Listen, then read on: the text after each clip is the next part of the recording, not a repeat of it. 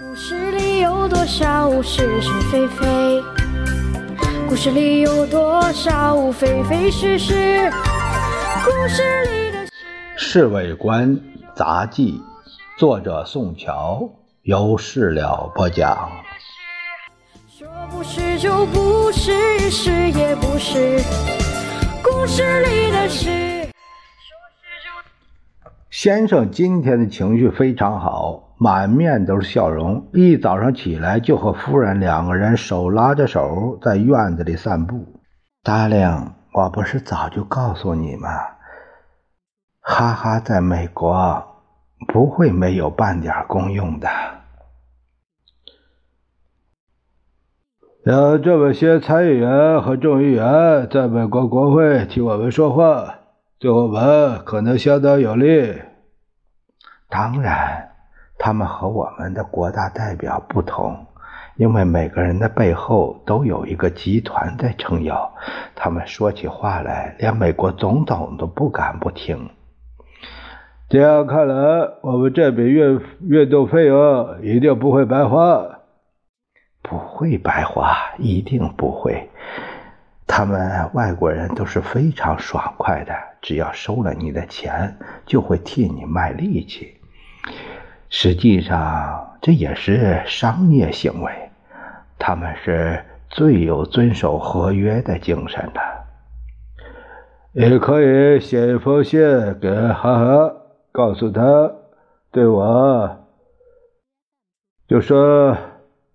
说我对于他这一次的努力非常高兴，我等会儿要关照他们替我发一个电报给他。不过当然没有写信这么详密周到。你还是可以让他们用你的名义写一封信给哈哈吧，啊？他们用中文写，绝对没有英文那么亲切诚恳。大林，还是要你自己来动手吧。你可以告诉哈哈，只要能争取他们多替我们说话，运动费不必太在乎。啊，对了，大卫在上海经营了一个进出口贸易公司，你应该关照有关部门，给他一些方便和优先的权利。夫人提起了。孔副院长的大少爷，呃，太没什么问题了。呃，就是我不关照他们，他们对大卫也不会不关照的。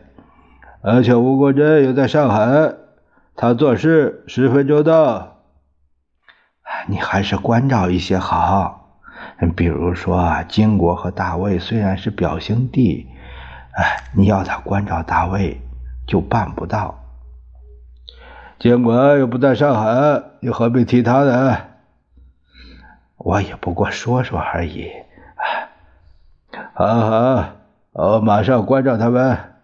你这个人呐，总是敬酒不吃吃罚酒。先生讪讪的干笑了两声，后来陈秘书对我和老杨说。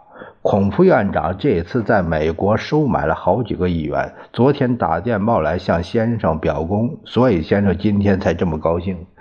将来先生做起总统的时候，孔副院长大有当副总统的可能。